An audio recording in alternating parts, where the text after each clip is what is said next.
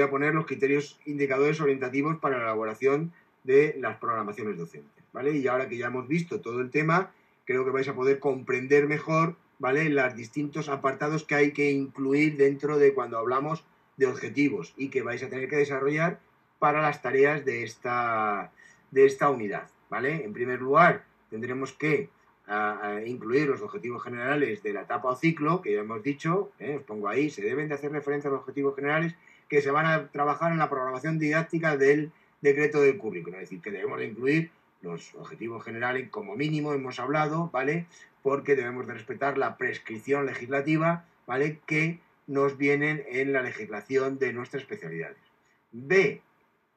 Aquí debemos de incluir los objetivos específicos del área, eh, materia o módulo, ¿vale? Las capacidades terminales del módulo. Es decir, se debe de hacer referencia a los objetivos del área o materia que se van a, trabajar en la programación, que también os vienen en la legislación vigente, como os he dicho anteriormente.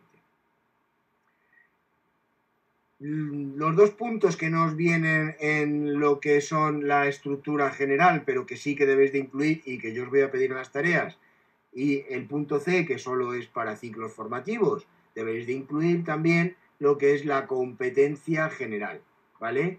y las competencias profesionales. Se debe incluir la competencia general del título y las competencias profesionales que se alcanzan con el propio módulo que estamos programando.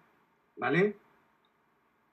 Entonces creo que esto es importante. ¿eh? ¿Vale?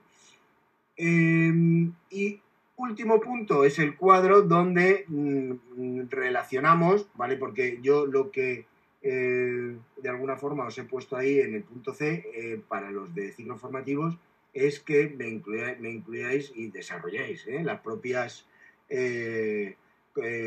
competencias general, ¿vale? Y las competencias profesionales que se, que se alcanzan con el módulo, ¿no? ¿Vale?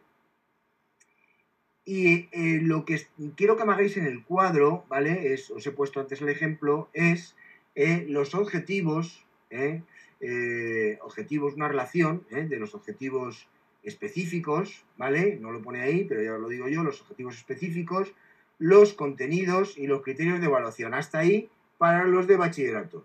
Y los de eh, ciclos formativos, que os lo pongo también en verde, ¿vale? Deberéis de añadir en ese cuadro, como os he puesto antes, la competencia profesional. Bien. Aquí simplemente os quiero decir que hay que iniciar este cuadro comparativo, ¿vale? ¿Vale? Eh, hasta el punto que os he dicho, porque cuando a medida que vayamos avanzando en el desarrollo de unidades, pues nos irá permitiendo ir completando cuando demos los contenidos, pues iremos incluyendo los contenidos y cuando eh, demos lo que son eh, los criterios de evaluación, pues incluiremos los, criterios de evaluación. ¿eh? Es que lo iremos ir y lo vamos a ir completando paulatinamente. Bien, eh, en principio, eh, aquí vamos a acabar este tema. Si me gustaría, si tenéis alguna duda, por eh, es un poco espeso, porque hay objetivos, competencias, capacidades, terminales. Si tenéis alguna duda en estos momentos, y si no, cuando empecéis a elaborarlo, si queréis hacerme alguna cuestión, pues, pues podemos verlo. Bien, eh, Juan José, una duda. Santi, es, hablad, escribir, como consideréis.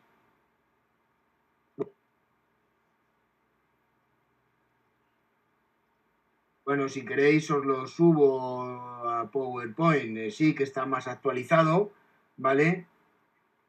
Eh, os lo puedo subir o en la propia... Mm, grabación también lo vais a poder ver. Bien, si consideráis que es mejor que lo suba, ¿preferís que lo suba?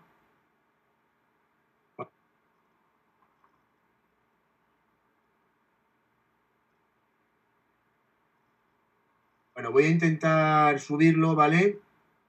Eh, pero en cualquier caso la grabación la vais a tener, la explicación de todo, ¿no? Pero por si os sirve, ¿eh? Mm, mejor eh, sistema de abordar todos los contenidos, ¿vale? Podéis, pues, lo voy a subir, me tomo nota para subiros este nuevo PowerPoint, ¿vale?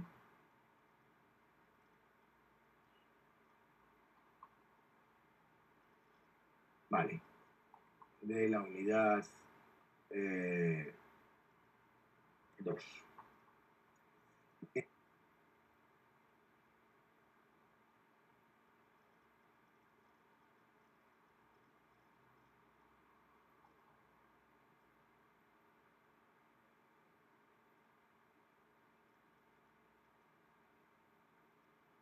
Eh, bueno, me alegro que me hagan esta pregunta, Juan José. Eh, evidentemente, a la hora de ser prácticos, puedes poner el A, B, C o D, pero si la realidad es que si tú pones el.